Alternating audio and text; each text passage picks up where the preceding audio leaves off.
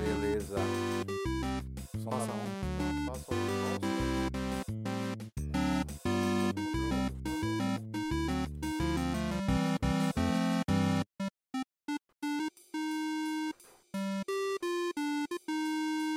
Então, vamos lá, né, Som? A gente aí tá preparando umas coisas, né, galera? E, bom. Uma, uma das ideias aqui era. Vai dar sua entrada só porque sou eu? Ah, cara, pô, tenho que dar entrada. né? Então vou dar entrada bem gostosa. Olá, meu nome é Hulk Janelli, sou designer de produtos, sócio da Atom Studios e professor universitário. E a gente tá aqui no primeiro podcast ao vivo, né? Ao vivo não, né? O primeiro Presencial. podcast presencial no Nosso espaço, escritório. nosso escritório, nosso espaço. E a ideia aqui era tentar discutir um pouco sobre tudo aquilo que a gente fala de design, de proposta, né, Song? E principalmente, como é que a gente pensa estrategicamente as coisas, né? E, putz, é, são o quê? São, aí a gente tá aí cinco anos juntos, né? E a gente mudou bastante o barco da coisa, né? A gente fez muita mudança, né? Sim, sim. Bom, deixa eu me apresentar um pouco. Sou o Song, sou, faço parte também da Atom Studios. É, acho que muitos sabem que eu sou sócio do Hulk. E, e para dizer a verdade, eu não sei o que eu tô fazendo aqui direito, mas eu vou descobrir logo logo. ele sabe sim, cara. Ele adora fazer essas coisas. Mas o Song, tipo, eu acho que uma coisa que é legal conversar é que todo mundo quando quer começar alguma alguma coisa, né? Quando a gente tá falando aí de começar um um escritório novo, uma ideia, botar uma ideia fora do papel, fazer tudo Uhum. isso, né? Tem tanta mudança, né? No, no mercado, assim, mudança tão radical. E mudança também no, no, no jeito que a gente começa, né? Quando você começou, quando você me procurou a primeira vez, você começou, eu tava dando curso de Design Thinking, né? E, e aí você tava planejando um, um modelo de negócio, que era um modelo de negócio que você já tinha feito imersão, tinha feito negócio, tinha feito, cara, uma porrada de coisa, né? É. É, a minha história com, com você, Hulk, foi no evento que nós fizemos juntos. Eu te conhecia naquela ocasião. O Design Weekend, né? É, Design Weekend. É, eu fiz um projeto, pedi para você fazer um projeto, desenho para mim. É. Você fez uma coisa assim ninja, muito rápido. Isso me surpreendeu e acabei falando, ó, vamos, vamos trabalhar junto para a gente fazer a coisa crescer. Mas é, como qualquer negócio, é, as coisas mudam no meio do caminho. Pra caralho. Então eu tinha uma ideia inicial, de repente vimos que isso não era viável. né? Vimos que isso aí era totalmente furado e acaba- ia acabar prejudicando É, nós dois. cá, É, nós dois em curto, num período muito Isso. curto de, do- do- da nossa trajetória, né? Aí muda- mudamos, pensamos, estruturamos e começamos a oferecer serviços, né? É, serviços de, é. de desenvolvimento de produtos. É. né? Mas eu, eu acho que o importante dizer é, quando você estava começando, porque assim, você teve negócio, né? Você teve indústria, você Uhum. teve empresa. E né, naquele momento, inclusive, que você estava querendo alavancar um novo negócio, você é, era sócio né, de uma empresa chinesa, que era a NVC, né? Sim. Pra, que representava aqui no Brasil. Já era a segunda vez que você estava fazendo uma coisa desse jeito, trazendo uma empresa internacional para tentar representar, já era, né? Sim, sim. É, eu já sempre tive. é, a minha origem é importação. né? É, então, assim, eu tá. sempre tive contatos com empresas lá fora, chinesas, é, japonesas lá fora, e sempre, tem, sempre procurei fazer negócios com esse pessoal. Né? Ver O que, que era basicamente? Trazer um produto X e trazer para o mercado brasileiro e vender para distribuidoras, para lojas, para magazines, para lojas de construção, para rede de lojas em geral. sim, né? sim. É, aí, eu, nessa ocasião, surgiu a oportunidade de uma empresa chinesa me convidar para nesse trabalhar com caso eles. era B, é B2C, né? B2B, B2B, B2B. Sempre B2B. Sempre B2B. Tá? Sempre tá. B2B. né? Então, nessa ocasião, teve uma oportunidade de uma empresa chinesa, uma multinacional grande, me convidar para fazer parte da, da, da, é, da abertura dessa empresa aqui no Brasil. Como representante dela aqui no Brasil, né? É, é como representante, no começo como representante, e depois eles viram e aportaram capital para cá mesmo, né? Eles mesmos aportaram capital. Ah, tá, entendi. Então não veio já com essa ideia de vir Não, não, eles, eles vão testar, né? Vão testar, trazer, é, vamos mandar uma, alguma, algum produto para cá, vamos ver como vai ser a recepção, vamos ver como vai ser o trabalho. Eles estavam me conhecendo também, né? Eu também, da mesma forma, estava conhecendo sim, eles, estavam me conhecendo. Sim. Aí trouxemos alguns lotes, foram muito, foi muito bem. Aí depois veio um dos diretores da China veio para o Brasil, né? Aí veio aqui, propôs uma sociedade comigo. Eu falei, tá bom, vamos, vamos fazer a sociedade. E, né, e também, depois de um pouco tempo, eles aportaram capital para cá. Né? Aportaram capital, um capital relativamente alto pra Quanto? cá. É, isso eu não posso falar. isso aí tem, é, meio, é meio que tem, um, tem um, um acordo com eles que eu não posso falar, Sim. posso revelar isso, né? Aí fizemos um trabalho, fomos trabalhando, eu cheguei a presidir essa empresa aqui no Brasil Sim, um tempo, depois é, eu acabei é, ficando só com a parte de projetos. Né? Ah, depois trabalhei Projetos especiais e É, projetos projetos, especiais, né? grande É. porte, projetos para as Olimpíadas. Na época estava saindo a Olimpíadas do, do, da- do Rio de Janeiro. Depois foi a Copa do Mundo também. Alguns projetos mais, mais específicos nesse sentido, né? Depois de um tempo eu acabei eh, não concordando com, a dire... com, a- com o direcionamento da empresa. Eu me desliguei da empresa, saí. E foi nessa ocasião que nós no- nos conhecemos. É, mas é legal, porque até antes de se desligar, independente disso, eu acho que foi a questão do, do- da questão do empreendedorismo, né? Que tá na veia, assim, de tipo. é, você percebeu um modelo de negócio, você percebeu um nicho de mercado, você percebeu um Blue Ocean aí, né? Uhum. Que era a questão do crescimento, assim. Porque impressão 3D existe faz tempo pra cacete. Uhum. Desde quando a gente estuda, a gente sabe que existe Sim. desde a década de 70, os 70, caras uhum, estão, putz, pesquisando pra caramba. Mas é, no começo do, do, do, do milênio, do século e tal, começou a bombar bastante, né? Uhum. É, teve até a luminária lá do, do, do- Como é que é o nome dele? Do Ron Arad, né? Hum. Que foi uma das primeiras, acho que em 2002, no, no, no- em Milão, que apareceu Uhum. ela com impressão, e aqui no Brasil começou a fomentar. E aí a gente tá falando aí de 2000 e 2014, 2015, né? É, foram 2010, é, é, é, 2015, mais ou menos. 2015, 2016, quando eu me desliguei oficialmente da empresa, foi mais ou menos nessa período. 2016, que eu me desliguei, começo de 2016, depois no meio de 2016 nós nos conhecemos. Isso, Né? isso. É, até então, e só que assim, o, que acontece, tá, Hulk? É uma coisa assim que é, bo- é bom deixar bem claro. Até então, eu sempre trabalhei em empresa tradicional. O que, que é empresa tradicional? Tá, Compro. tá. Um lote, eu compro um lote grande, esto, estoco e vendo.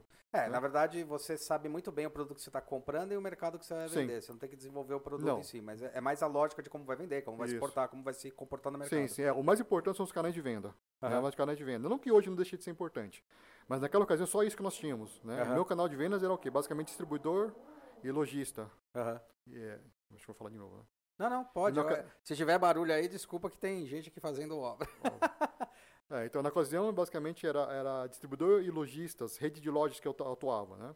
É, só que o que acontece, tá? Que acredito que muitos que estão aqui sofrem com isso, que a indústria principalmente, que nós ficamos muito refém desse, desse, desse grupo, vai? Desse modelo, né? Desse modelo, tá? Aham. Ficamos refém. Então, se qualquer coisa que acontecer de uma, de, de uma rede é, deixar de traba- trabalhar com você, deixar de comprar com você, isso afeta muito a nossa estrutura, a Tá. estrutura interna, né? Tá, Então, eu senti muito, eu, senti, eu sofri, sofri muito isso nesse período, né? tá. Ah, mas o, o seu produto, meu, meu produto custa, sei lá, X, ah, mas seu concorrente está 10% mais barato que você. Aí sempre entrava na guerra de preço, né? Sim, sim. Sempre é, guerra você de entra naquela cauda longa e, Sim, tipo... Sim, aí, aí vai, porque não é commodity, a gente acaba, É, acaba é, descobrindo é, os produtos é, commodities. Ah, então, nessa ocasião, comece- é, acabou afetando a empresa bastante nesse, nesse, nesse momento. Faz sentido. É, eu, eu comecei a trabalhar com projetos. Quando eu comecei a, tra- a trabalhar com projetos de iluminação, eu entendi que existia um outro modelo que, é, que, não, que o preço não é tão importante. Tá. O mais importante é o Não- serviço não que você oferece. né? Não, Não- decisório, não não. É o serviço que você oferece, o prazo de entrega, essas coisas são que, que acabam sendo diferenciadas. Então, eu, eu, aí eu, eu comecei a entender, opa, peraí, projeto. Eu acho que tem alguma coisa aqui que a gente pode, pode atacar, pode avançar, né? É, e na ocasião, eu estava... é, isso vamos falar de 2015, 2016. É, 2015, né? é, Então, é. São, foram, são sete anos atrás, É. mas naquela ocasião, o Design Thinking estava começando, o, É, bombado. Business tava, Model é. Canvas estava começando, então É. isso para mim era muito, muito, muito cru, muito, muito desconhecido. Então eu fui procurar, eu fui correr atrás em cima disso aí. Eu falei, tá bom, tá, eu não quero mais trabalhar dessa forma tradicional. Agora, como é que eu posso fazer para poder, poder é, alavancar de, do, modelos que existem hoje em dia? Né? Aí comecei a estudar, comecei a design thinking, você no design thinking, aí comecei a trabalhar, é, é, estudar novos modelos de negócios que existem hoje, tá? Tanto é que hoje eu falo, é, no, qualquer projeto, qualquer é, mercado que for atuar, qualquer modelo de negócio que for trabalhar hoje, se seja indústria ou comércio, eu já sei quais é, com pontos de venda que eu sei atuar, tá? Não, não vou ficar dependendo apenas de um ponto de venda Perfeito, ou de um perfeito. ponto de contato, tá? Eu sei que o trabalho traz, o digital permite muito isso. né? Permite, é. Então, eu, é, graças a todo esse conhecimento, toda essa bagagem que eu acabei obte- obtendo, é, muito provavelmente aquilo que, aquelas dores que eu sofri lá atrás, não estaria acontecendo, não, não teria acontecido com esse conhecimento que eu tenho hoje, claro, né? Sim, sim, sim. Então, tudo é que a gente procura hoje modelar isso que nós temos hoje para os nossos clientes hoje em dia, né? É, acho que você pode falar melhor que ninguém. Muitas vezes, ah, eu quero, eu quero fabricar isso aqui. Uhum. Opa, até saiu aqui, deixa. Não. É, desculpa falar, gente. Eu quero fabricar isso aqui, tá bom, mas a gente começa a estudar. Por que você quer fabricar isso aqui? Aham. Aí a gente começa a estudar que não é o produto por pelo produto, né? Sim. Existem umas coisas por trás que a gente, como a gente sabe, a gente começa também a oferecer para os nossos clientes. é, trabalho de consultoria que a gente faz, né? Sim, sim. Consultoria e mentoria, né? São Mentoria, os sim. dois pontos. Sim. Eu acho que aí é legal, né? Porque é, até falando é, o que aconteceu, né? Quando a gente se, se conectou aí, eu tava justamente dando esses cursos de Design Thinking, já tava trabalhando nessa área mais de, de ou consultoria ou desenvolvimento, detalhamento. E aí você tinha surgido na tua cabeça e falou, cara, esse negócio de impressão 3D tá bombando. Uhum. Você começou a fazer um, um- entendimento e começou a entender que o aporte para de repente desenvolver uma empresa igual a Materialize, né, que tinha Uhum. nos Estados é, Unidos. né? Stratasys, é, meu básico era, era aquela. Ai, Stratasys. Stratasys que é a fabricante, mais uma que é forte. da 3DS. Philips. Não, da Philips. Como chama? Stratasys. É Stratasys mesmo. Eu acho que a Stratas é da, Phili da, da Philips, eu acho que essa daí É mesmo. Philips, né? Tá. É, É, uma que é o um- modelo de negócio que eu tava observando era, era- eram, eram eles, tá? Mas aí.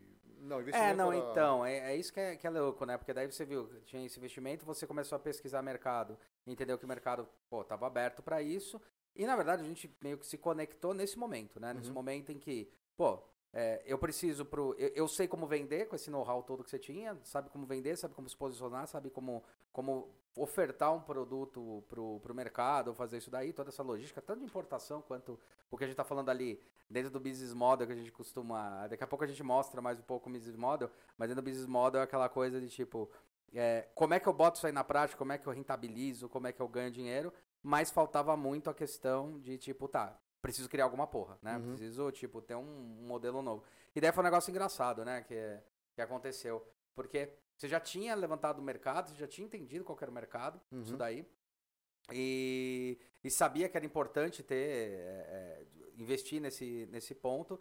E eu lembro que as primeiras peças que você mandou para mim, né? Uhum. É, eu lembro que eu imprimi, fiz, a gente conseguiu fazer até uma, uma efetivação de, de produção, porque no caso as peças que tinham mandado, ela é feita em sinterização a pó, né? Sinterização a laser. Isso, E daí a gente queria fazer em FDM, que era mais barato, né? Sim. Que era essas máquinas que Aham. você ia colocar. sim. Inclusive, a primeira nossa máquina tá ali. É. Teve gente que já viu a gente no vídeo, que é a Atom 1 de 100 que a gente ia ter, Uhum, né? sim. E aí foi legal, porque eu acho que é aí que casou, né? Aí que casou aquela questão, a fome com a vontade de comer. Porque com esse seu raciocínio de negócios, mas entendendo o que, que era inovação e o que, que era design para essa história toda, não era Uhum. só florzinha, injeção de saco, e tinha muito mais por trás. E eu com um olhar, tipo, de design, mas entendendo que o design não era só fazer florzinha também, tinha que entender qual era o modelo de negócio, a gente se encontrou ali no meio e conseguiu entender alguma coisa. Eu lembro que uma, uma fala que foi muito importante, para mim foi importante e eu acho que para você foi. Foi quando você me questionou se o que, que eu achava das peças. Uhum, E eu lembro que eu falei assim, as peças são legais, uhum. né? Porém, se você quer entrar no mercado, né, ne- nessa coisa, a gente ainda tá fazendo uma meio que uma cópia do que era. A gente tá se inspirando em algo que já existe. Uhum. Porque não era uma cópia exata, tá, gente? Mas era uma inspiração em cima de já existe. Uhum. E se a gente criar alguma coisa? E daí a gente entrou numa possibilidade de criar. E aí eu acho que tem um ponto legal para todo mundo que começa negócios e essas coisas que a gente fala muito é uma das primeiras coisas que a gente fez, foi, ah, então vocês fizeram um contrato, foi lá, assinou tal. Falou, cara, vamos testar. Vamos Uhum. testar, a gente deu um deadline aí de seis, sete meses para testar. Vamos testar, vamos ver se a gente funciona bem junto. Uhum. Porque é, é uma coisa que eu comento assim: se o cara vai te passar a perna, você vai dar alguma merda, você fazendo o contrato é mais difícil de sair. E você não se assegura tanto porque você pode se fuder da mesma maneira. Uhum. Se o cara for gente boa, né? Ou se o- negócio começar a dar certo, independente de contrato ou não, isso é legal. Mas desde que esteja acordado isso. A gente meio que acordou trabalhar seis meses. É, é, e- foi. Quem, quem vê a gente hoje em dia pensa que nós somos amigos de infância, né? É, é, é. Né? é, é. É, mas na verdade, a gente conheceu nessa época, 2016. É, 2016, nessa época. Então, 2017. digamos, estamos seis anos que nós nos conhecemos, né? É. E realmente, hoje a gente, ele frequenta a minha casa, eu frequento a casa dele. é, nossos, é, meu quer dizer, no- meu, meu- meus filhos também gostam muito dele, brincam com, com o tio Hulk. Que o Hulk é diversão, né? É. Então a gente começou, mas realmente foi isso que aconteceu. A gente Ah. não, é, não, não, não fizemos contrato nenhum, porque eu também Ah. sei que contrato não segura nada. É. Se você quiser, se eu quiser te complicar, te ferrar, se você quiser me ferrar, cara, o contrato vai, vai te, te ferrar de É, qualquer jeito. Vai entendeu? virar de qualquer jeito. Então, é, uma coisa que a gente, uma máxima que todo designer faz é- é- é fazer, é- é prototipar, prototipar. Aham. né? E prototipamos isso. Aham, vamos fazer seis, sete meses. Testamos rápido. Vamos ver se vai dar certo. Vai dar certo, se der certo, ótimo, continuamos. Se não der certo, Hulk, valeu, cara, valeu, mas não tá rolando e cada uma pessoa canta. É, e, e e- e acabou. tá tudo bem, não tem problema, porque abrir empresa é uma coisa fácil. Fechar é mais encheção de saco tal, e e, pô, tem que pilotar pra ver se funciona, né? Acho que isso que foi. E foi legal, porque quando a gente pilotou, a gente ficou com isso na cabeça. Aí eu lembro que o, o, o, o som que foi loucão, né? Ele pegou e falou assim: Ah, tá, que máquina a gente compra? A gente começou a ver que máquinas podia comprar. E a gente tinha uma ideia de comprar a maior do mercado na época que a gente comprou, né? A maior do mercado, que era essa bebê aí da, uhum. da Sage 3D, que nunca patrocinou a gente. Vocês deviam patrocinar a gente, tá? Não, mas eu agora não quero também, não. É, tá. Tomar banho. mas foi engraçado porque a gente brinca, né? Que a gente chama de um, mas ele virou e falou assim: ah, o que, que você acha dessa máquina? Falei, pô, acho legal. Cara, na semana seguinte a gente foi pra Campinas, porque era lá, que era o coisa, eu gosto de descrever isso, a gente foi pra Campinas. E o doidão falou, ah, essa máquina, é beleza. Aí comprou, né? E era um, um aporte de 10 pau, né, na época. E, ah, não é muito, mas é, ao mesmo tempo. Um aporte de 10 pau. E daí ele pegou, mandou entregar na minha casa. Tipo, é, a máquina nunca foi pra casa dele. Não, nem tem espaço, nem, nem tem espaço pra isso. É, mas é, foi mas, engraçado. É, mas eu acho que isso é uma condição minha, tá? Assim, se for pra fazer, vamos fazer. É, tá? é isso aí. O é, que, que, que acontece? Eu tenho um valor assim, olha, eu posso investir até X nisso aqui pra dar errado. Exato, né? exato. Então, é uma e coisa aí... que não dói. Se, se eu caçar isso aí, não vai doer pra mim. E aí, acabou. Isso, isso é legal que você falou, porque era esse ponto que eu ia chegar de uma certa forma. Cara, não adianta você querer entrar em alguma coisa não tendo pelo menos o mínimo de, co de coisa que é o, o giro de risco, né? O investimento de risco. Que seja 2 mil reais de investimento de risco, que seja 5 mil reais de investimento de risco. Mas não dá para você jogar como investimento de risco uma coisa que é o seu único dinheiro que você tem, né? Você tem que fazer uma, uma lógica, né? Assim, que seja o mínimo. Ah, tenho 10 mil. Tá, você pode jogar 3 mil para investir de risco? Tô falando coisas pequenas, óbvio, quando a gente fala de empresas grandes, porque o que a gente está falando aqui, uma da, da, das premissas da gente ter, ter gravado o podcast, tá gravando podcast conversar, é isso, né? Tá, como é que eu starto o negócio? Uhum. Como é que eu começo o negócio, né? O negócio ele vai começar com sucesso? Não. É, às vezes você estudou o mercado igual o Song estudou, entendeu o mercado como ele entendeu, sabia onde ele podia se portar. A gente entrou de uma maneira assertiva, tanto que a nossa luminária, que foi a primeira que a gente fez, logo naquele ano, uhum. ganhou todos os prêmios possíveis nos dois anos seguintes, né? Museu, é, prêmio internacional. Puta, a gente tem uns 17 prêmios aí entre ganhar segundo lugar, terceiro, participação em evento da Luminária Casulo. E, e aí, a Cocum, né? A Cocum, falei uhum. Casulo por causa do Casulo. Uhum. Mas a Luminária Cocum. E aí, cara, a gente começou a perceber, acho que foi 2016, né, que a gente fez a Casulo. Em 2017, a gente começou a perceber que estava tendo uma movimentação de mercado que as máquinas estavam virando commodity. Até aí, uhum. melhor para a gente. Uhum. Né? A gente olhou falou, opa, tá virando commodity. Então lá no business model, lá na, no modelo de negócio, entendeu? O modelo falou, puta, isso aqui tá virando commodity. Tudo bem, isso quer dizer que vai baratear custo. Isso quer dizer uhum. que a gente vai poder ter as nossas 100 máquinas produzindo tal. Uhum. Só que aí a gente percebeu que não só isso virou commodity, mas quando a gente começou a pilotar uh, os produtos no mercado, meu, era um produto campeão, um produto que ganhou prêmio pra cacete, um produto reconhecido. Era o primeiro produto, assim, em, que, no Brasil que estava sendo proposto em produção, como, como forma de produção, a impressão 3D mesmo para vender para a loja. Ó, pra vocês terem uma ideia, a gente fez, a gente fez preço, precificação é, na Stratas né, e na 3D System, na época que a Robitech, uhum. era da, a 3D estava adquirindo a Robitech. E que tem aquela, aquelas impressoras Cube e tal. E a nossa mesma luminária, só pra gente pedir para eles fazerem lá a pó, era 10 mil reais. E a gente tinha conseguido a preço de venda nossa a 1.300. Preço uhum. de venda. Com o sensor em cima, com coisa. Quando a gente fala que 10 mil reais, era sem o sensor e sem a nossa margem de lucro. Uhum. Tá? E a gente tinha um markup muito bom de margem de lucro. A gente tem um markup ok de margem de lucro. Uhum. E aí, o markup, para quem não sabe, é a diferença entre quanto custa e quanto você vai lucrar. Quanto você vai ofertar isso pro, pro público. Não dá essa diferença aí, esse markup. E se eu falar uma merda aqui, você me, me corrige. Mas aí, é, a gente achou interessante que a gente conseguiu entrar nisso e mesmo ganhando prêmio, mesmo tendo um monte de coisa, o mercado não aceitava. Uhum. O mercado começou a resistir, o mercado começou a criticar as listinhas, tanto que a gente teve uma discussão, né, uma discussão positiva pra caramba, que era, será que a gente mantém essa, essas listras, né, do que acontece na impressão, que são as curvas de nível, né, que são as alturas, os degraizinhos, ou será que a gente pinta? O Song até falou, puta, vamos pintar. A gente cogitou em fazer uma parte em, em slush para poder uhum. dar um acabamento e tal. Só que aí vem uma mentalidade que foi assim: peraí, mas se a gente fizer isso, a gente começa a maquiar. Se a gente começar a maquiar, a gente vai começar a entrar em concorrência de outros produtos que têm o mesmo acabamento, tipo laqueamento, injetado tal. Qual é o sentido de fazer impressão 3D? Se a gente conseguiria fazer muito mais barato o mesmo objeto, com qualidade, tipo, acho que pela metade do preço a gente conseguiria com qualidade ainda, hum. fazendo uma outra forma, né? Sim. Fazendo um outro. E aí a gente falou, cara, não, vamos, vamos tentar entender, vamos ainda empurrar um pouco mais, mas o mercado não estava preparado. E outra coisa, o mercado começou a ficar tão prostituído nesse sentido que ele achava que impressão 3D era o pessoal ter máquina em casa, máquina de impressão em casa, achava que era que nem ter uma impressora. Uhum. Né? Então todo mundo começou a comprar e ninguém sabe usar, é, principalmente a modelagem e tal, e começou a comprar muito arquivo, né? No, no- ou, ou baixar arquivo, né? Crab, é, que, é de, no, no- como é que é o nome? GrabCAD, Fingercad, nos tem um monte. Tem um uma monte de- porrada. Hoje, meu, tá entupido. Aí a gente percebeu, puta, o mercado não absorveu, o mercado, o mercado intelectual acha do caralho a ideia, acha fantástico, acha incrível, mas o mercado público não aceitou, é, tava com é, esse, esse olhar ainda meio es- esquisito, né, é, dentro do, do objeto.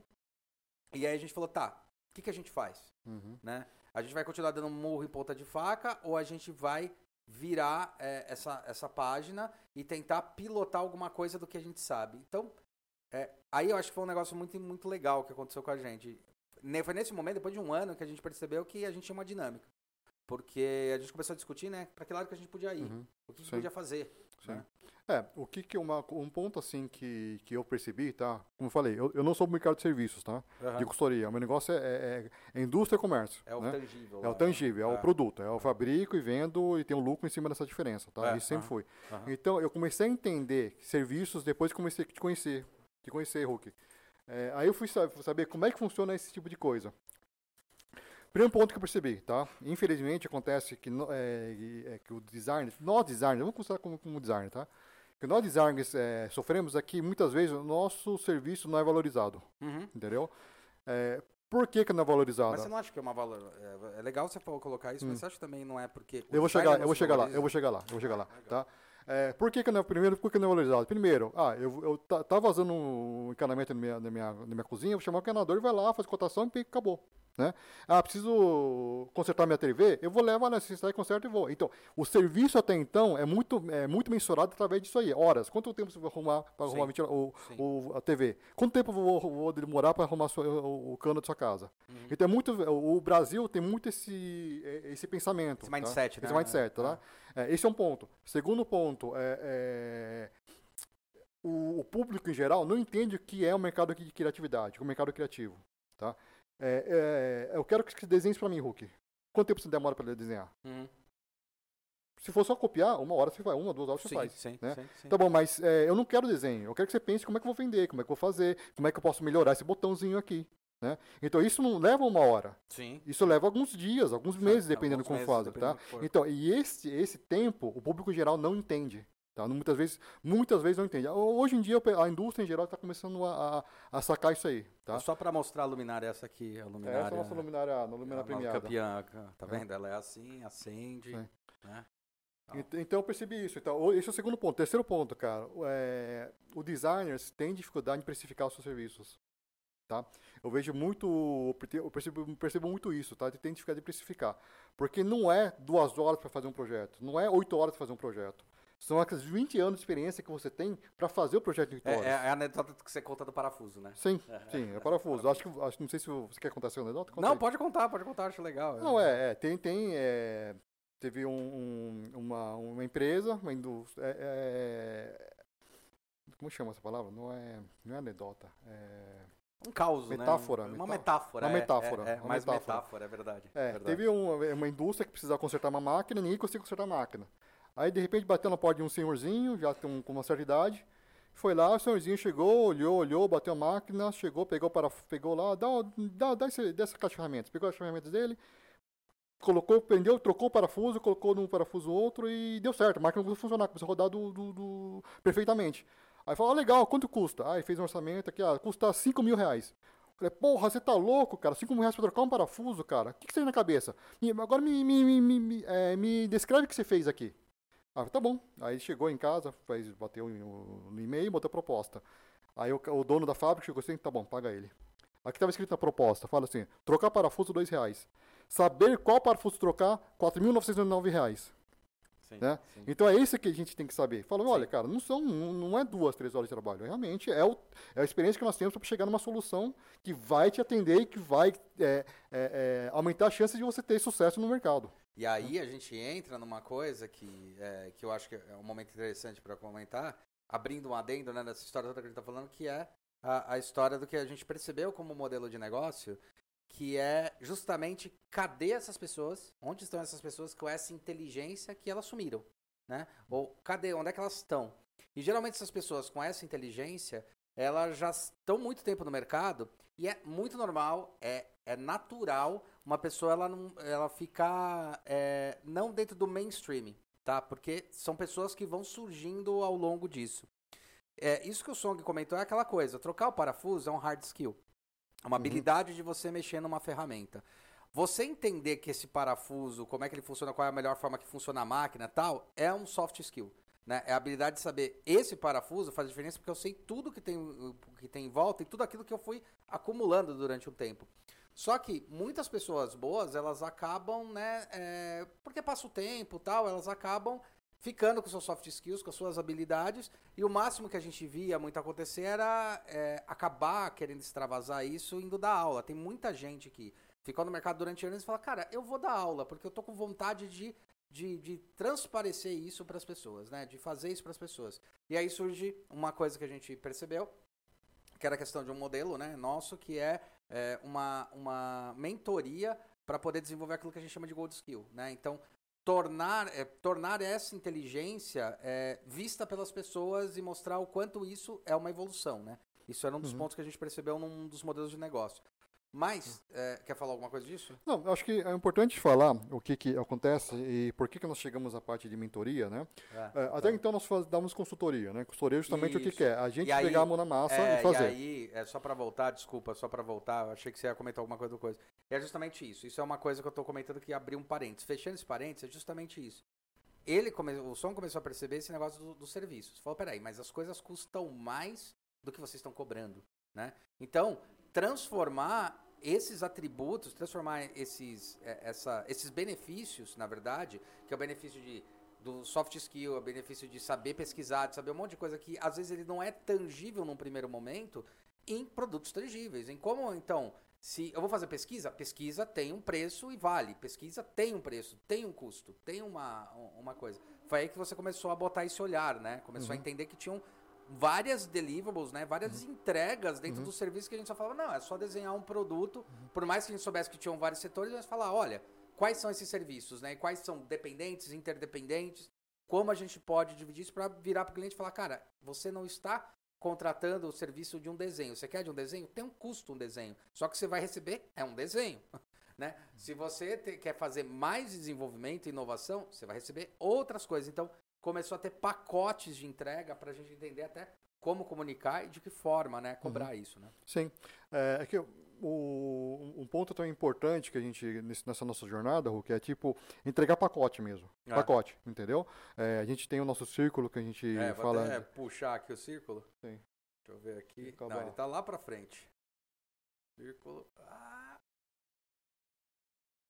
Aqui. aqui que clarifica bastante, né? A parte de o azul, vocês podem ver que quem está assistindo no, no vídeo aqui, o azul é a parte de criação, né? O laranja é o desenvolvimento e o verde é o detalhamento, tá? Então a gente procura falar isso, isso e com isso aqui clarificou bastante a, a, os, os clientes a entender o que, que a gente faz, o que a gente pode oferecer, o que a gente pode entregar. Exatamente. Né? Isso é um ponto assim que a gente entendeu, opa, peraí, tem que ser uma coisa visual para eles entenderem o que, que a gente faz, o que, que e qual a expectativa que eles têm da gente. Né? É. Esse é um esse ponto que a gente fez, bem importante como isso. É, e, e outra coisa ali que aparece que é legal pra caramba, que é cada roda dessa é uma roda, é, ela tem que ser, ela é completa, tá? Tipo, é, não, não dá pra simplesmente pegar e falar assim, vou te vender desenho. Entendeu? Como é que eu vou vender um desenho se eu não consigo fazer todo o processo, tá? Como é que eu vou vender o desenvolvimento se eu não finalizo o desenvolvimento, tá? Então são ferramentas que são interdependentes delas mas um degrau, um andar, né, um andar abaixo, por exemplo, dá para fazer um detalhamento se a pessoa já tem esse desenvolvimento, dá para fazer um desenvolvimento e detalhamento se ela já tem a criação, dá para fazer a criação se ela já tem, é, dá para fazer criação, desenvolvimento se ela não tem nada. Mas é impossível, por exemplo, o cara tem um desenho e falar assim para mim, ah, vamos fazer um detalhamento. Não dá, não dá, é, é, é impossível, é inviável. Então isso começou a ficar mais Uhum, mais claro, mais claro. Né, nas, nas, entregas. Sim, sim, nós, claro, nossos, nossos, nossos clientes começaram a entender o que, que realmente a gente faz, tá? Ah. Então, vai, falando a grosso modo, seria, o azul seria para a gente fazer o cano, desenhar o cano para colocar no, no, no, na tubulação, ah, é. O O laranja seria o quê? Seria a gente mandar para a fábrica o, o desenho para a fábrica fazer o cano para você. Ah. Né? E o verde seria o encanador colocando o cano para você. Né? A grosso modo, vai, a vamos dizer, modo, a grosso, modo, seria, seria dessa forma que a gente, que bem a pessoa entendeu. É, é bem, bem, bem leigo, né? Bem, bem para leigo. Então, basicamente é isso que a gente, a gente tem entregado. Mas voltando um pouco da nossa trajetória, Sim. tá? No que, principalmente no meu início, Sim.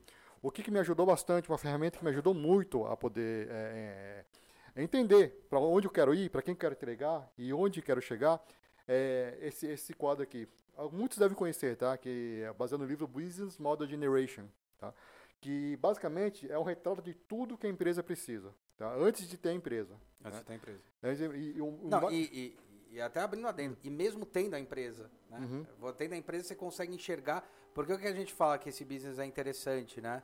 É, ele é uma fotografia do que é a tua empresa. Então pode ser do que é a tua empresa, do que ela pode vir a ser também, né? Uhum. Mas só continuando. Sim. É, e outra coisa, isso aí é uma coisa que pode ser inter interativo, tá? Isso aqui não, não, não, não, morre com você. Você pode também colocar um quadro desse na sua casa, perguntar para sua, sua esposa, para o seu sócio, para os seus, seus, sei lá, parentes que querem te convidar para o negócio. Isso aqui também serve para você conhecer e ajudar também em cima disso aí, né? E depois pode esclarecer os detalhes de cada, cada quadrinho. É, é, é. Que hoje acho mais importante entregar é, entender o panorama geral de que isso me ajudou a chegar onde a gente está hoje. É, e isso é. ajudou eu, foi engraçado porque ele tangenciou isso antes de me conhecer e eu tangenciei isso antes dele conhecer.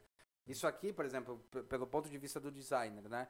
É, eu comecei a entender que esse lado direito aqui todo, né, essa parte de cima toda, era o que o design fazia, né? Era a criação, o criativo, os canais e tal. Mas gente tinha muito defeito na questão das parcerias, das atividades e como eu transformava isso em negócio. E pelo lado dele, ele percebia o oposto, né? É até meio poético, mas é um pouco oposto. Mas foi interessante porque foi a partir disso também que eu comecei a entender como eu desenhava melhor os produtos para os meus clientes e serviços. E não ficava dentro de um conceito que tipo, ah, eu acho bonito ou não. Foda-se se eu acho bonito um projeto ou não. A questão é, funciona. Ele faz parte, ele tem sentido no core business da empresa. É, o que eu estou desenhando faz sentido. E quando eu falo de desenhar, até mesmo você desenhar, né? até mesmo qualquer pessoa desenhar alguma coisa, quero montar um modelo de negócio. Não adianta só vir com uma ideia na cabeça e não planejar ela, né? Não planejar que a gente diz, não é planejar ponto a ponto, tá, gente? Não é aquela coisa, fazer um roteiro ponto a ponto. Mas planejar, falou, entendi. Agora, o que, que eu tenho? Eu tenho um projeto, eu tenho um desenho, eu tenho uma ideia. O que, que eu tenho na minha mão, né? Porque realmente para você tem que tornar as coisas tangíveis e tudo, absolutamente tudo. Nem mesmo o serviço, que a gente adora falar, ah, o serviço é intangível, ele não é intangível. Tá? Um serviço tem é, servidor, hardware envolvido nisso, tem uma porta de coisa envolvida nisso, que não é só simplesmente você sair e falando, né? Eu acho que é um pouco por aí. Uhum. Desculpa, desculpa te cortar aí, Song, mas. Não, mas é isso. Acho que isso, essa, esse, esse Canva, né? Que foi, é, ajudou bastante a gente poder é. fazer isso, tá? Eu, eu recomendo, tá? Quem quer, quem quer empreender, quer começar um negócio, é, estuda isso aqui, tá? Isso aqui é bem importante para começar. Você, o investimento é muito baixo, é basicamente um livro é, que você pode comprar em livraria, 60, 70 reais que custa um livro. Você, a partir daí você consegue começar a montar seu negócio sem sair do seu atual emprego, tá? É. Se você for trabalhar com uma empresa que seja, né? Então isso pode te ajudar nisso, tá? Então eu recomendo, essa é uma ferramenta interessante, importante para as pessoas que queiram realmente startar um, um, negócio. É, e não só startar, tá? Eu, eu, acho que aí a gente tem dois pontos de, de, de, enxergar, né? Tem a questão do startar, mas tem, vamos dizer que você quer crescer na tua empresa, né? Isso aí mostra uhum. o panorama da empresa. Então, um gestor de qualidade, ele entende esse panorama, ele entende o que, que são os valores que são entregues e o que, que tem por trás disso.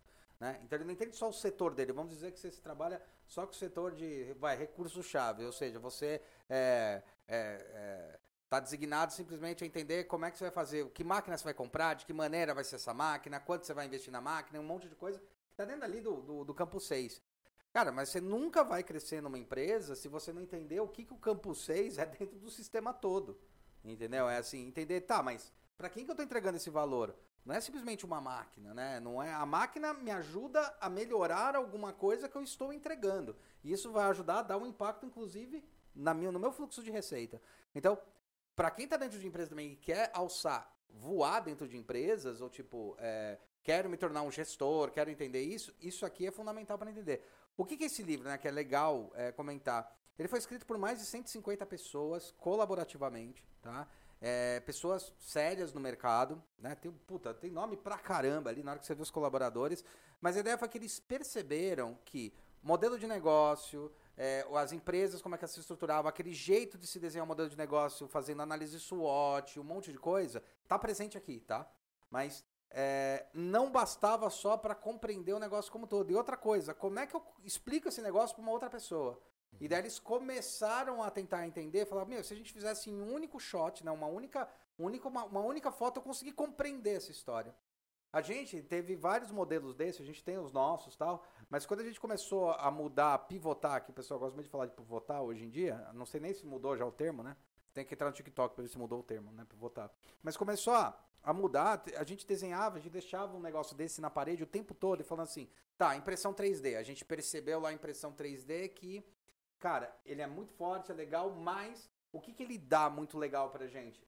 Proposta de valor, relacionamento com o cliente, e, é, e parceria. Era uma coisa que a gente olhava e falava, a gente consegue isso. Mas ele não estava com uma, um canal muito ruim porque as pessoas não estavam aceitando. Alguns clientes não estavam entendendo a proposta disso. Falou, tá bom, então o que, que a gente entrega mesmo? A gente está entregando melhores resultados, um serviço agregado a um produto e tal. E daí a gente começou, a gente teve até um espaço na Avenida Brasil, lá, a gente ficou quase um ano lá, né? Uhum. É, analisando isso, falando, então vamos começar a fomentar, junto com isso, outros designers ou outras pessoas da área criativa e transformar isso num negócio. Diferente de uma loja é realmente pegar e falar assim, vamos ajudar onde mais falha, né? Que não é de repente a proposta ou a ideia para quem está querendo vender, mas como a gente vai produzir, que parcerias a gente vai fazer. Cara, a gente pilotou legal, foi interessante fazer isso, mas aí também tem um negócio que é um, um, uma preocupação. Quando você depende muito dos outros para alguma coisa, é, as coisas podem falhar em alguns momentos. Então, o que acontecia? A gente tinha a capacidade de criar produtos e serviços. Mas para o espaço que a gente tinha, a gente precisava ter pelo menos mais uns 20 pessoas é, se ocupando disso. Né? Criando para a gente fomentar aquele espaço para isso poder funcionar. E foi um negócio que a gente percebia que o pessoal se empolgava, dava dois meses e desempolgava. Aí alguém vinha com uma proposta de um outro lugar, porque designer é sonhador, não adianta. Né? E o designer é sonhador e às vezes o, o empresário também, às vezes é muito sonhador. É, ele vem e fala, ah, mas me vieram uma proposta de outro lado, que vai ser mais rápido. Não adianta, não existe dinheiro fácil. Tá? Não existe você montar um negócio e você não ter um investimento inicial, você não ter uma perda, você não tem que adaptar isso. Tá? O Elon Musk, que eu acho que é um dos maiores empresários da nossa era, da nossa, da nossa época. Depois Steve Jobs, tá? Depois Steve Jobs. Depois Steve Jobs e ninguém fala, mas puta, eu sou louco pelo Bill Gates, acho que o que ele fez foi mais mais rápido, mais poderoso do que o Steve Jobs fez, tá? Porque Tem controvérsias, tá, gente? Serviço, é. Tem controvérsias, é, tá? É. Eu, eu, eu, eu, sou fã do Bill Gates, que eu li um livro dele, que era Estrada do Futuro, que ele falava coisas que a gente tá vivendo hoje, hum. né? Além de que ele tá fazendo aquela filha da putagem que eu odeio, que é vender o Office 360, tipo, pô, quero comprar de uma vez, eu quero ficar pagando todo ano.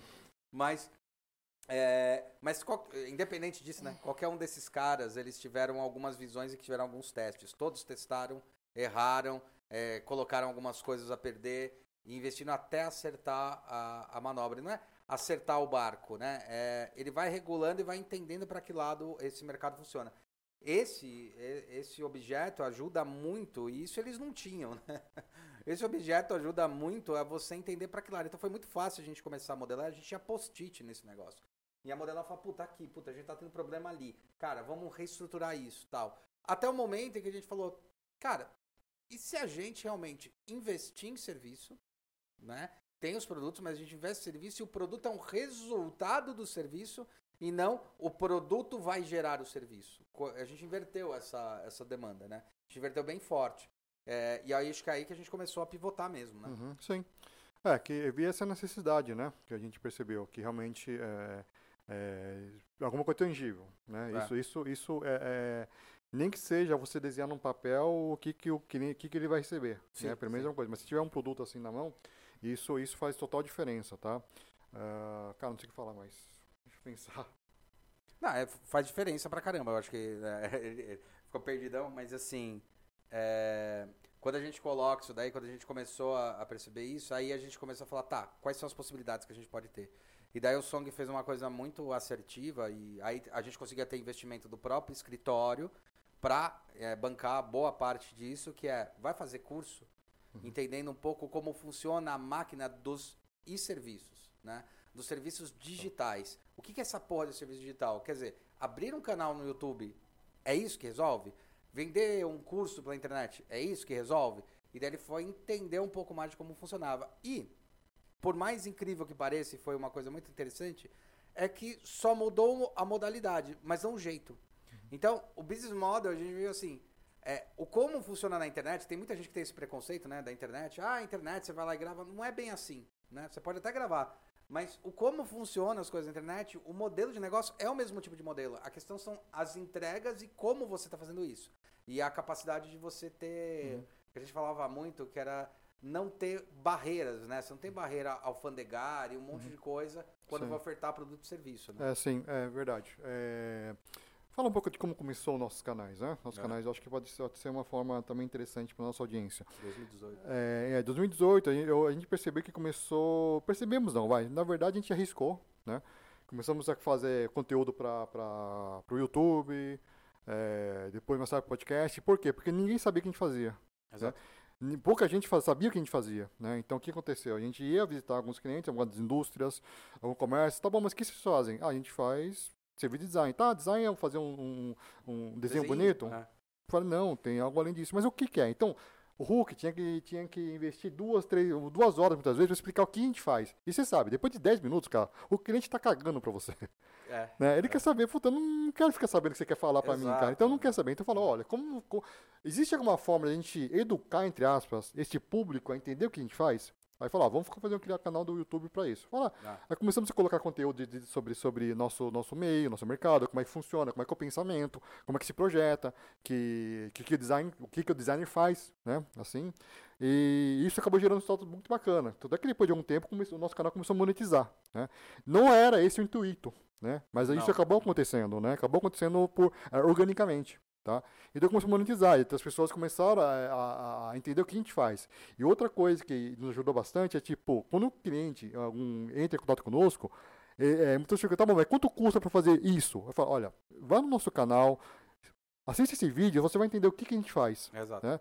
Então, muitas vezes nesse, nessa situação, você já filtrava o cara que queria só um desenho. É, filtrava pra caramba. Filtrava bastante. Então, o cara, ah, vocês fazem isso? Ah, tá bom, então o que, eu, o que eu preciso não é que vocês vão oferecer. Então eu posso pegar, um, de repente, um, um profissional com um freelancer mais barato. É. Né? É, mas eles entendiam, através de vídeos que nós é, começávamos a recomendar para esses é, potenciais clientes, a gente começou a pegar a gente realmente que entendia, queria pagar o nosso, nosso, nosso valor, né? entendia o nosso valor e pagava o nosso valor, e começou a separar aqueles que, que simplesmente queriam um desenho.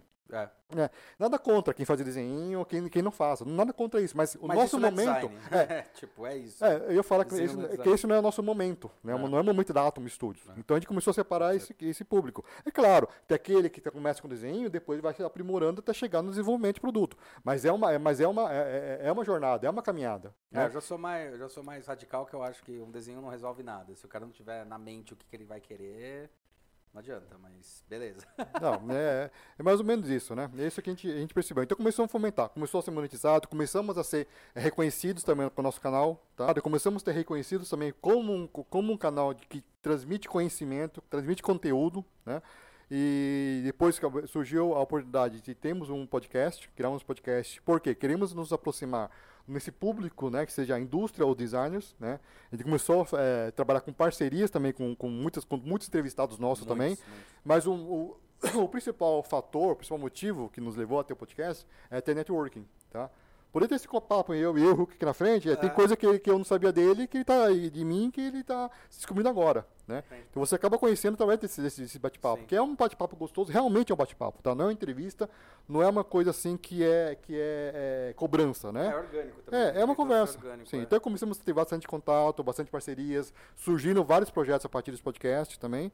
Muito e mais uma vez, mais um canal de conteúdo e mais um canal de informação para o nosso, pro nosso, nosso mercado em geral. É, para o né? mercado em geral. Eu acho que isso que é legal, porque a, as dores que a gente sentiu, a gente sentiu uma dor é, latente pessoal, né? E hum. sentiu uma dor do mercado, né? Então a, a pessoa fala, puta, como é que o nosso escritório vai conseguir explicar o que, que é? E ao mesmo tempo a gente vê assim, porra, nem o mercado sabe o que, que é a caralha de design.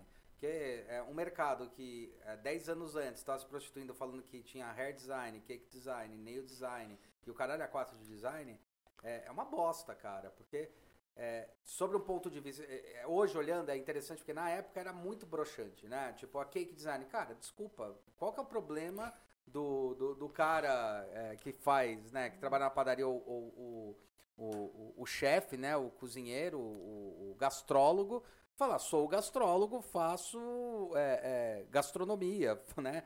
Não, começou a ter muita essa prostituição da palavra. Era um saco. Hair design, nail design. Tem até algumas linhas aí que falam, não, mas de certa forma faz design. Cara, na boa, não, não faz. Não é, não é isso. Tá? Porque você está desmerecendo o trabalho que a pessoa está falando e está desmerecendo o nosso trabalho. Né? Mas, é, hoje, olhando para trás, eu, tem uma coisa muito interessante. Pelo menos as pessoas começaram a tentar olhar para entender o que era design. Porque quando eu me formei e quando eu fiz a faculdade, o nome era desenho industrial. E a gente veio de uma cultura que era a cultura assim: o designer trabalha na indústria, dentro do lado da indústria, do lado do engenheiro, mas ele trabalha abaixo do engenheiro, é, simplesmente para fazer o desenho final do projeto. Só que a mentalidade do designer era: tá, por que, que eu estou fazendo esse desenho? E a mentalidade da empresa era: meu, não enche o saco, faz a porra do desenho que eu estou te falando. E daí dava umas cagadas, umas merda, né? Tem alguns uhum. designers até que salvavam bastante coisa. Mas aí a gente começou a perceber o negócio do mercado assim, peraí, mas o mercado também não sabe o que é design, então vamos começar a fazer um canal ao qual qualquer um pode ir lá e falar assim, meu, entra lá no canal da Atom e vê lá o que, que é design. É óbvio, nosso canal é muito focado para produto, que é a nossa grande especialidade, produtos e serviços, né? É, tem vários canais de gráfico, a gente sabe disso. De produto tem raros, a gente viu poucos, assim, de design de produto falando sobre produto, né? E aí a gente percebeu que isso aí ajudava a educar as pessoas para procurar. Então já teve muita gente que chegou no nosso canal, nem tinha entrado em contato com a gente ainda. Hum. Falou, cara, eu não sabia que vocês podiam fazer isso pela gente. Desde, tipo, ajustar a máquina, né? Ajustar posicionamento estratégico da, da, da, empresa, como ajustar a posição da máquina no Shopify, como criar um produto do zero. Pô, vocês podem me ajudar nisso? Então isso aconteceu bastante. Tanto que, para quem é designer, mesmo, de anos de profissão, ele olha o canal do YouTube e fala, porra, legal, é um, um, um, contato interessante, uma coisa interessante, mas o conhecimento em si, a fundo, não é tão, tão grande, tá? Para quem já tem aí 20 anos de mercado, 15 anos de mercado. E isso foi uma coisa também interessante de falar, porque quando a gente começou a fazer o business e entender esse negócio do, do, de como funcionava a comunicação, a gente sabia que tinha que ter um canal de comunicação para dizer aquilo lá, para que a gente vem um canal de comunicação para mostrar o que a gente faz, que é o que a gente faz com o Instagram. Uhum. E um canal de comunicação para falar, cara, quer conversar em alto nível, realmente vamos começar a discutir o que é design e as várias vertentes que tem com pessoas muito boas nas áreas dela. Foi aí que surgiu o podcast, uhum. que foi uma grande surpresa. Foi uma surpresa, não o podcast, mas, pô, será que as pessoas vão querer falar? Será que a gente vai conseguir tirar delas informações importantes do tipo quais são as diferenças realmente? Quando eu contrato um escritório de design, eu posso contratar três escritórios ao mesmo tempo. Eu não preciso escolher entre um. Eu posso contratar especialidades diferentes. Que aliás hoje a gente faz muito, uhum. muita parceria desse jeito. Essa parceria com o Som que fala é bem isso. Cara, tenho, é, eu tô, faço o design e tal, faço até a parte da criação, que é aquilo lá que a gente tava falando no, no modelo. E daí falar, Hulk, você consegue fazer o desenvolvimento e detalhamento? Então vamos trabalhar junto para um cliente para fazer é, tudo junto? Vamos. Então tem várias, várias empresas que a gente pega dessa maneira. Então a gente vai para a indústria, eles sabem que a gente existe, a gente vai para esse cliente, sabe que existem dois. E o mais curioso de uma coisa que batia muito quando eu me formei lá nos anos 2000, que era, ai, nunca conte o que você faz, sempre esconda, tal. Hoje em dia, por causa da internet, as coisas mudaram pra caralho. Mas mudaram muito. Então, assim, é, as pessoas querem saber de onde as coisas vêm. Então, o cliente hoje se sente muito mais confortável quando tem várias pessoas cuidando em áreas distintas que ele fala, cara, são pessoas que conhecem de áreas distintas diferentes. Eu tô falando isso porque eu lembro que nos anos 2000, a, a, a gente quando, ou lá no começo dos anos 2000, até 2005 e tal, as grandes empresas que a gente trabalhou, aí no caso, quando eu era ainda sócio da No Design, é, elas perguntavam quantos empregados a gente tinha na empresa. Ele falava que tem 15. Para um escritório de design ter 15 de produto, cara, é coisa pra caramba. Só que elas falam, não, vocês não vão atender a nossa demanda. E não, claro que atendia, né? Você atendia a demanda. Mas já aconteceu da gente perder cliente e falar, não, a gente quer trabalhar e vai procurar uma empresa que tem 200, né? Só que as empresas que têm 200 não trabalham com produto, trabalham com outra coisa. Porque fluxo de produto é diferente de fluxo, por exemplo, de gráfico ou de propaganda. Porque o fluxo de gráfico, propaganda, você pode em um mês resolver sim a sua arte. Quero fazer um logo, quero fazer uma. Um logo não, né? Não necessariamente, mas finalizar uma arte, ou fazer uma embalagem ou tal, dá para resolver em um, em um mês. Agora, produto não dá. Não dá para resolver né, em um mês. É, ele, ele, ele exige algumas demandas até pelo próprio processo. Então isso foi engraçado. Foi aí que a gente percebeu e começou a criar esses, essas três pontes de canal. Então, cada canal tem uma linguagem sim específica, né? Nosso canal, inclusive, tem três áreas né, de atuação. Uma que são esses podcasts. No YouTube, né? Um pouco, é, no YouTube. YouTube. Uhum. Nesses podcasts que a gente percebeu que tem muito público que ouve podcast pelo YouTube, né? O Atomcast, né? Ouve o Atomcast pelo YouTube. A gente tem a questão de mostrar processos de produção.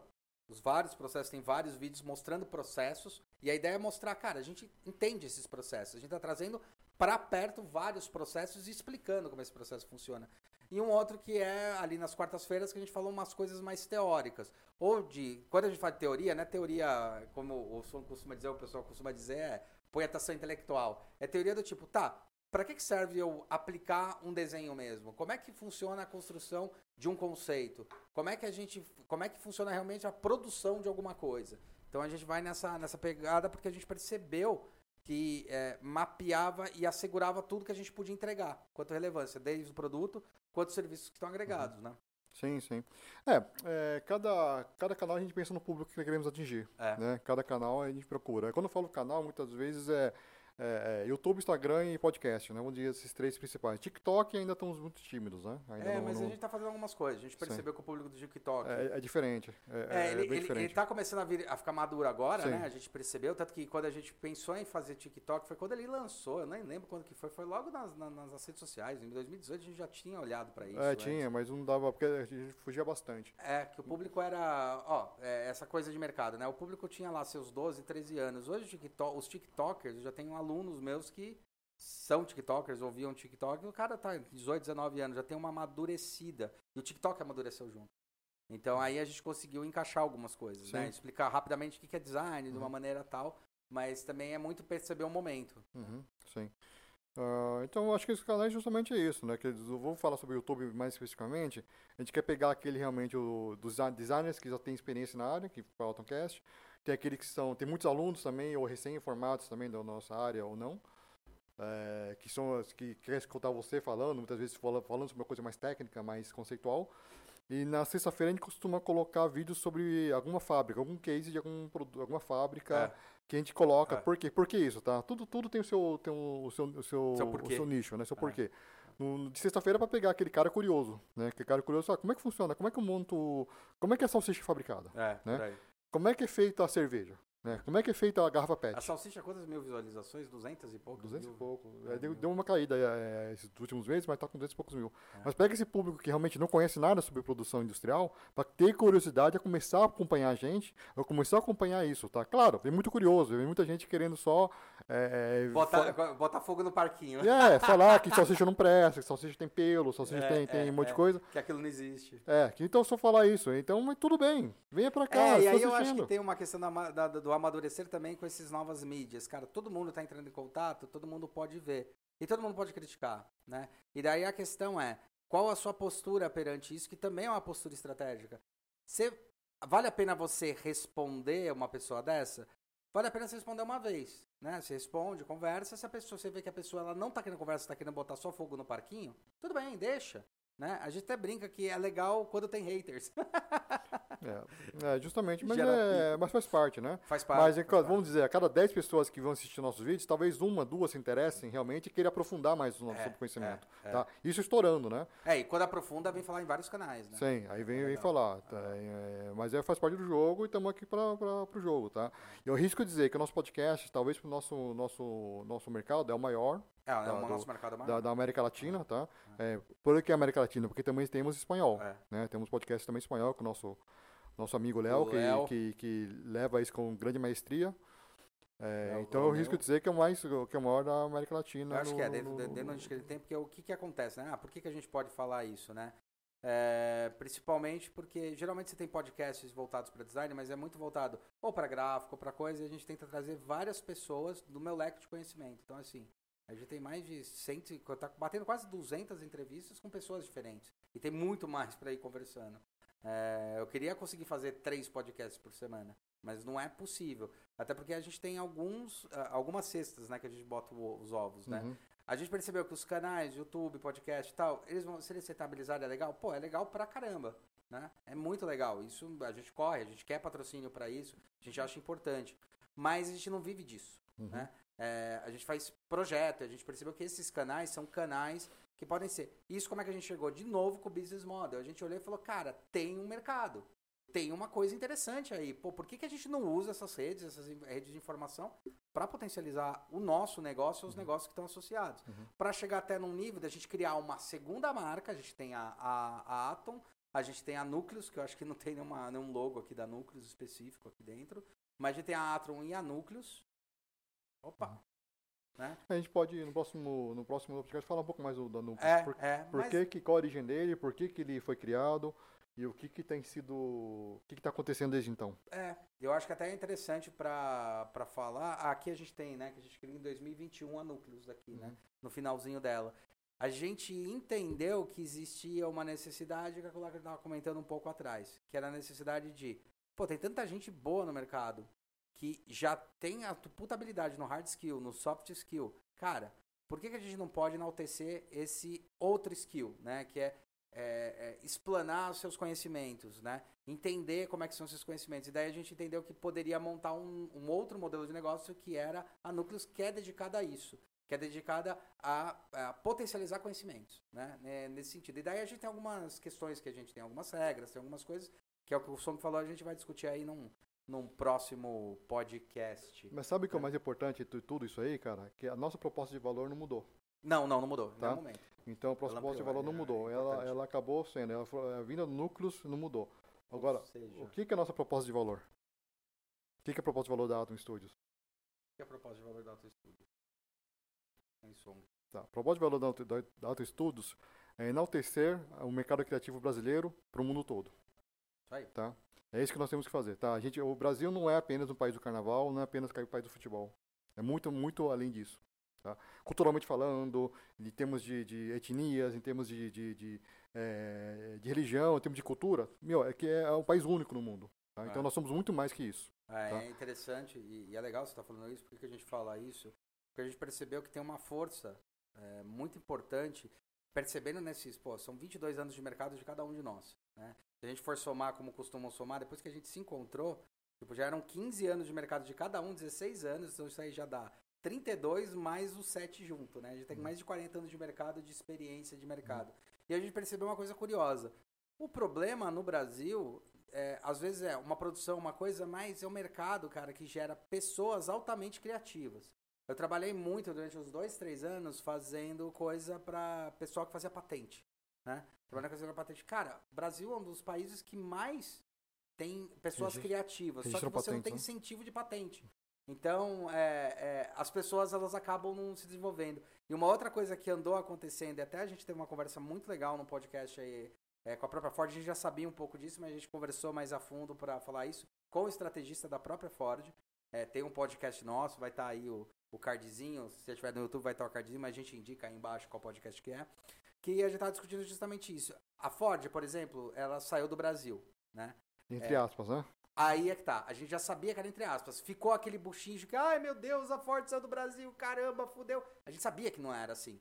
A gente sabia que o que aconteceu com a Ford no Brasil foi o seguinte: o chão de fábrica do Brasil, ele fica muito aquém às vezes para alguns investimentos. Então você tem chão de fábrica mundiais que ou outros lugares do mundo que tem melhores incentivos, tal, tal.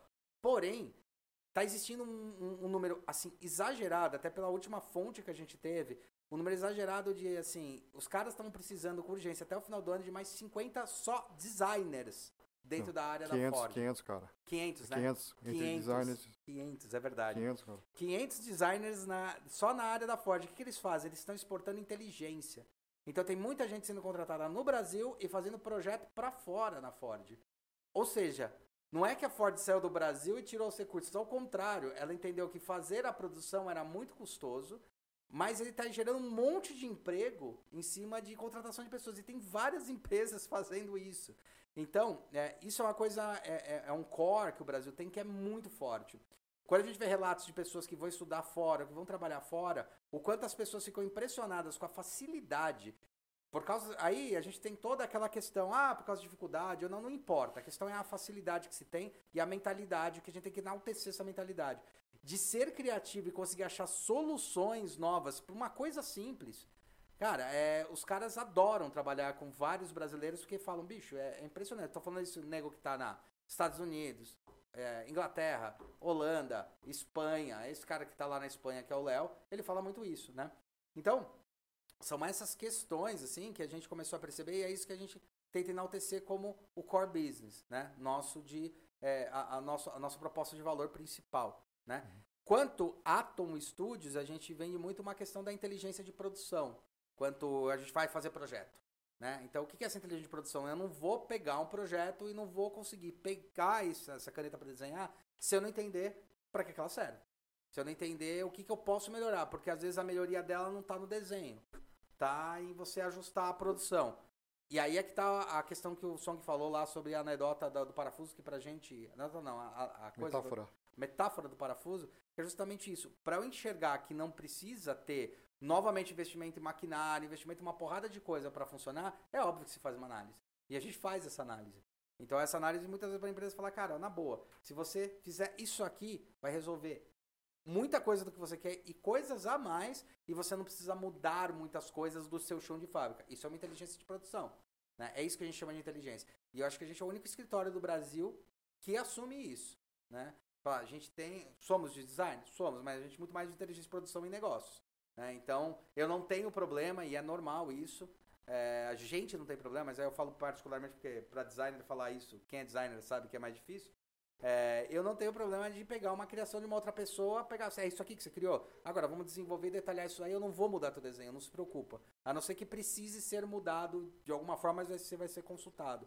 Porque eu preciso alinhar o, o, o que foi prensado, eu preciso produzir isso daí. Então a gente tem muito esse, esse foco de narrativa, né? Uhum, sim. É, acho que é isso, né? Acho é Digamos é assim que Atom Studios é realmente a parte de serviços, consultoria e serviços, e a Nuke é a parte de conteúdo. É a parte tá? de conteúdo. Nuke é a parte de conteúdo, é a parte de divulgação de, de nomes de, de, de designers brasileiros, pra, pra, pro, em termos de, de, de notícias, informações, cursos, mentorias, né?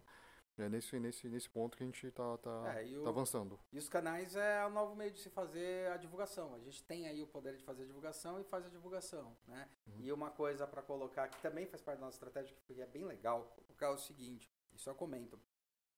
Daria, pra, hoje a gente tem 6 mil seguidores no YouTube, né? Nessa faixa, nessa faixa. É, e vai aumentando aí todo mês e tal. Existem formas e jeitos e maneiras e, e comunicações que a gente poderia utilizar dentro do canal, que a gente poderia aumentar isso até de uma maneira mais rápida. Só que a gente percebe um negócio que é muito importante. A gente não vive do YouTube nem do podcast. Óbvio que a gente quer patrocínio, isso é importante e tal. Né? Ninguém diz que, que não, porque tem custo, tá? Mas faz parte de um custo de uma propaganda estratégica da empresa. É, a gente tinha que gerar um negócio que o Song, nas suas pesquisas, justamente esse mercado de internet e tal, e alguns consultores que a gente teve na área de internet, que já são milionários, ganhando dinheiro na internet. A gente fez bastante consulta com alguns tal. É que a gente precisava criar um negócio que chamava autoridade.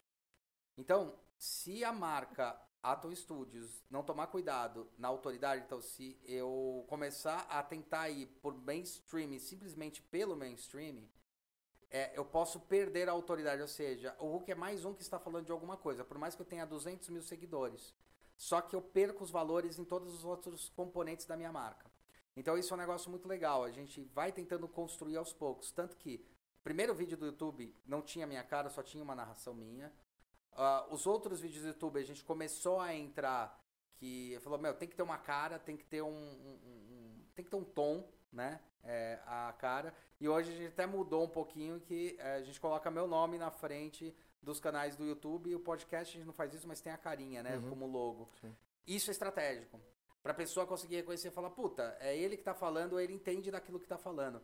Então, as pessoas que estão nos canais, a gente sabe, né? A gente sabe muito bem que aquelas pessoas estão interessadas naquilo que tem a dizer. Então, elas não estão lá simplesmente por um hype. Mas elas estão interessadas por aquilo que a gente faz, né? Por aquilo que é importante até para de repente para elas mesmas que estão buscando novos conhecimentos, novas coisas, né? E é isso. Eu acho que o, legal que a gente pode deixar aí vai estar aí embaixo também na descrição. Então, só um toque, tá? Não espere o Hulk fazer dancinha no TikTok, nem tomar banho de Nutella. É, isso aí não vai rolar. Não vai rolar. Até porque eu acabo com o pote de Nutella antes de botar na banheira, mas tudo bem, né? É. Mas... que cuzão. Mas. É... Tem um negócio que é legal. É, a gente tem também uma outra coisa que a gente tá falando sobre mentoria, que é o que? A gente percebeu que tem muita gente que tem o potencial para crescimento, quer crescer, quer começar seu próprio negócio e tem alguns meios. Um dos meios é a gente está preparando aí um curso do business para falar um pouco sobre isso, mas principalmente a gente está fazendo muito trabalho de mentoria. Tá? Então a gente tem aí embaixo no, na descrição, tanto do YouTube quanto aí no próprio no, no, nos agregadores de, de, de podcast, né? Vou ficar falando aqui Spotify, né? Se Spotify patrocinar a gente, a gente só fala Spotify. Não, não já falei, cara. Não quero deixar de, de fornecer pra Apple, não, cara. Pode tem, crer, né? tem que pagar caro. Estrategicamente. Tem que pagar caro se é, for, porque eu não quero deixar de É verdade. Ó, sabia que mais ou menos 30% dos nossos ouvintes é, é, usa Apple? Sabia. Ué, a gente 30%, não conseguiu ficar cara. em terceiro lugar nos Estados Unidos com é, a Apple. Na Apple, terceiro lugar. Cara, é, foi, foi bizarro. E não foi uma vez só, né? Hum, não. Então, como, como mais ouvidos entre negócios, design e tal. E, mas é, embaixo aí a gente tem uma, uma, uma coisa que é uma mentoria que a gente faz, que é essa mentoria a gente faz uma avaliação, entende? A gente bate um papo aí, uma hora batendo um papo, para tentar entender como a gente pode ajudar você. Como a gente pode potencializar em, dois, em duas escalas. A gente tem uma que é o Gold Skill, quando você quer transbordar seu conhecimento, e daí tem a outra estratégia tal, que entra muito a ver com a núcleos. E tem a questão de, tipo, quero montar meu modelo de negócio, quero começar. Como é que eu começo? Como é que eu faço? E a gente tem essa mentoria para fazer isso, tá? Uhum. Então a gente tem a mentoria e a consultoria. Consultoria é muito mais caro. É caro, tá? A mentoria, ela é mais em conta, tá? Porque ela também usa com outros preceitos. A gente vai ensinar e vai mostrar quais são os momentos e as melhores horas de fazer as ações que você pretende fazer para montar o seu negócio, né? Você estando dentro de uma empresa, você estando é, fora de uma é, querendo montar o seu próprio negócio, né? Tendo uma empresa querendo montar o seu próprio negócio, ou tendo um aporte para poder montar o seu próprio negócio, ou aquilo que eu costumo dizer que é mais escondido, que é às vezes você investir é, é, nessa questão, o que é ter o próprio negócio, o que é fazer a gestão de carreira, é você investir na sua carreira e não na carreira da empresa. Então, o que é investir na, na sua carreira? Cara, eu tenho habilidades, tenho capacidades e sim, hoje é muito mais volátil você trabalhando numa empresa e de repente você muda para outra. Né? E você não muda porque ah, você enjoou, não, não é necessariamente por isso, porque às vezes você quer outros desafios, porque ah, é, hoje em dia não se casa mais tanto com as empresas, é, é uma dinâmica de mercado, tá? E é normal você sair de uma empresa e depois se retornar para ela, porque você vai evoluindo. Então, essa sua jornada é sim uma construção de carreira, é sim quase que um, a gente brinca que é quase que um mini brand, quase que uma mini empresa. Você é uma mini empresa. Se você entender qual a sua proposta de valor, quem você é e assim por diante, você consegue construir. Inclusive, tem até um business model que já foi criado, que é um business model para a própria pessoa. Né? É, uhum. Mas é, ele é um desdobramento disso. Mas é interessante, se alguém tiver interessado, e, meu, clica aí, é, marca uma agenda com a gente. A gente tem ali os horários de agenda, não é toda semana que a gente tem. Às vezes está a semana lotada, mas tenta linkar lá, tenta clicar aí embaixo e, e agendar um dia. E se candidatar, né? É, e se candidatar para a uhum. gente poder é, é, bater um papo e ver para que lado pode ir. Uhum. Beleza? Sim. Acho que é isso, né, Song? Não, acho que é isso. Acho que a gente é um panorama geral da nossa, nossa, nossa origem. Falamos um pouco do Business Model no, do, do, do, do Canvas. Canvas. Tá, inclusive, esse Business Model Canvas, eu cheguei a fazer um trabalho com, com um cliente nosso se para importar ou se para fabricar um produto dele aqui no Brasil, tá? Ah, é isso verdade. nos ajudou muito nisso aí. Então, é uma ferramenta muito poderosa. Não menospreze essa ferramenta. É, tá? É, falando sobre business model, acho que é isso. No próximo vídeo pode falar um pouco mais sobre a origem da núcleos, é, é, como é que está dando um continuidade. Outro, é, é, outro, outro plano, modelo. já tem algumas pessoas tal, Sim. mas assim, dando um spoiler, é, é o que é, uns dois meses atrás, é o nosso, um dos produtos que é feito pela Núcleos, que é um livro, tal. Uhum. É, ficou em primeiro lugar na Amazon durante uma semana, né? Ficou, ficou um dos primeiros e... mais baixados. Mas é, são várias estratégias, né? É, isso Amazon é uma das estratégias. Como eu te falei, os canais de, de os canais de vendas é, um, é, é, é, é que a gente consegue fazer. Quanto mais canais de vendas, quanto mais pontos de contato você mais você enche sua, sua, sua colinha de, de dinheiro. É, é aquela, aquela velha história que a sua mãe, sua avó já falava, que é não bote todos os ovos na mesma cesta. Não, é eu, eu fiz essa cagada e vou te falar, me ferrei com isso. Beleza, então é isso aí. Bom dia, boa tarde, boa noite. Valeu, galera. E... Obrigado, gente. A gente se vê no próximo. Tchau, tchau.